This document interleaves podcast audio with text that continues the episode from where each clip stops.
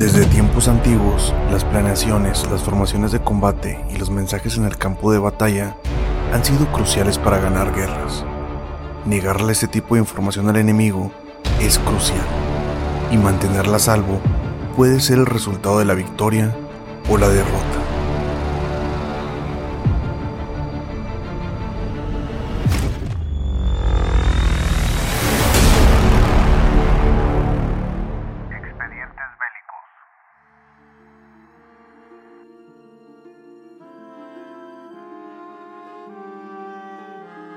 Parecía una simple caja de madera, con solo 24 pulgadas de ancho y 18 pulgadas de alto. En su interior contenía el cifrado más avanzado que Alemania había inventado, una máquina conocida como Enigma, que para 1938 era el objetivo de todo espía, desde Francia hasta Gran Bretaña. Escribir en código o cifrado no era nada nuevo.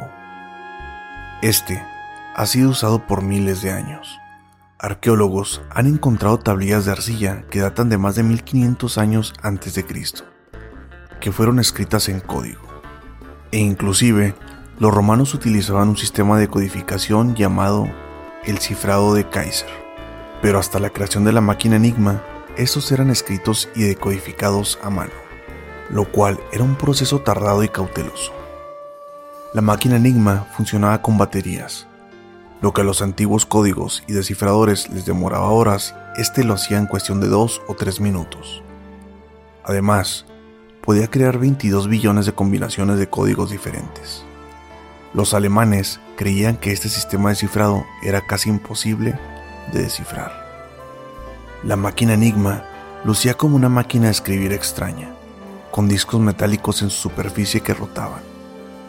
Las teclas de la máquina estaban conectadas a las ruedas por complejos cableados. Cuando un operador descifrado tecleaba un mensaje, hacía rotar a las ruedas y las conexiones en las teclas cambiaban. Esto significaba que el encriptado de las teclas cambiaba cada vez que la máquina era usada.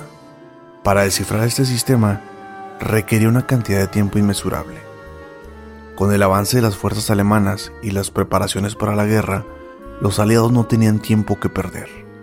A principios de 1938, Gran Bretaña y Francia se dieron cuenta de que Hitler estaba listo para empezar la guerra. Hitler quería expandir las fronteras alemanas invadiendo y anexando territorios clave, así como también buscando documentos y seguir la segregación de la población judía en estos lugares. La agencia de inteligencia de Gran Bretaña creía que la mejor forma de descifrar la máquina Enigma era robando una. Algunos reportes dicen que finalmente en 1939 agentes británicos hicieron contacto con el Buró de Agentes Secretos de Polonia. Agentes polacos sabían dónde se localizaba una fábrica de dichas máquinas Enigma e inclusive tenían agentes encubiertos en ella. A los agentes les tomó días, pero fueron capaces de contrabandear una de las máquinas Enigma y la mandaron hasta Warsaw. El sacar una máquina que pesaba alrededor de 13 kilos fuera del complejo industrial sin ser detectados es un milagro del espionaje. El comandante de los agentes británicos, Alistair Denniston, se escabulló dentro de Polonia para recoger la máquina enigma robada y transportarla de vuelta a Londres. Sin embargo, datos más veraces informan que en realidad los agentes polacos pudieron replicar una máquina enigma y habían estado trabajando en descifrar su código. Matemáticos y científicos de Inglaterra, Polonia y Francia estudiaron los mecanismos de la máquina y decidieron que la única manera de descifrar el sistema de esta era construir una máquina capaz de hacer lo que la mente humana no podía hacer en tan poco tiempo. Los tres países acordaron colaborar para construirla y se decidió que debería ser en Gran Bretaña, porque había una gran posibilidad de que Hitler lanzar una ofensiva más grande hacia el resto de Polonia o Francia. El 24 de julio de 1939, la información recabada por los servicios de inteligencia polaca y francesa fue entregado al servicio secreto de Gran Bretaña. Y tan pronto la máquina Enigma llegó a Londres, los equipos de matemáticos y científicos montaron un laboratorio en una mansión en el poblado de Bletchley Park. Los científicos trabajaron arduamente en idear la forma de crear una máquina que igualara el cableado de la máquina Enigma. Sabían que estaban trabajando contra el reloj. Las vidas de miles estaban en peligro. El 1 de septiembre de 1939, Alemania invade Polonia.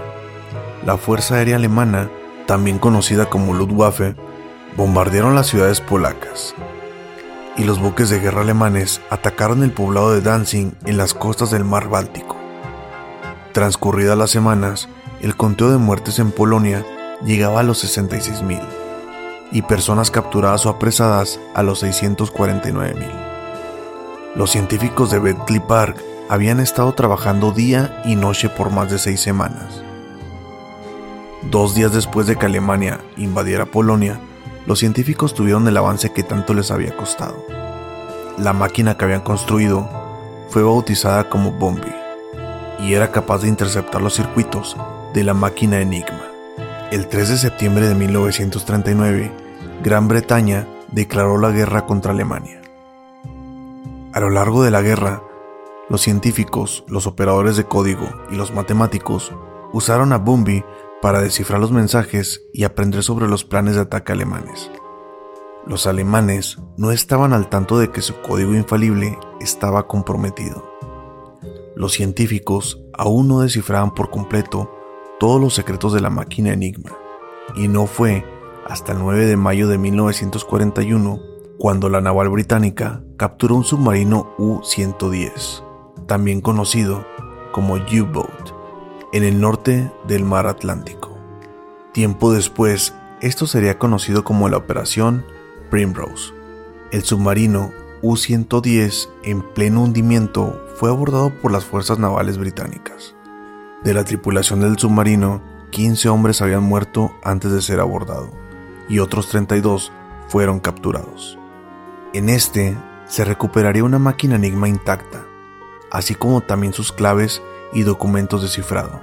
Estos permitieron a los operadores de código aliados sintonizar las señales de transmisión alemanas durante la Segunda Guerra Mundial.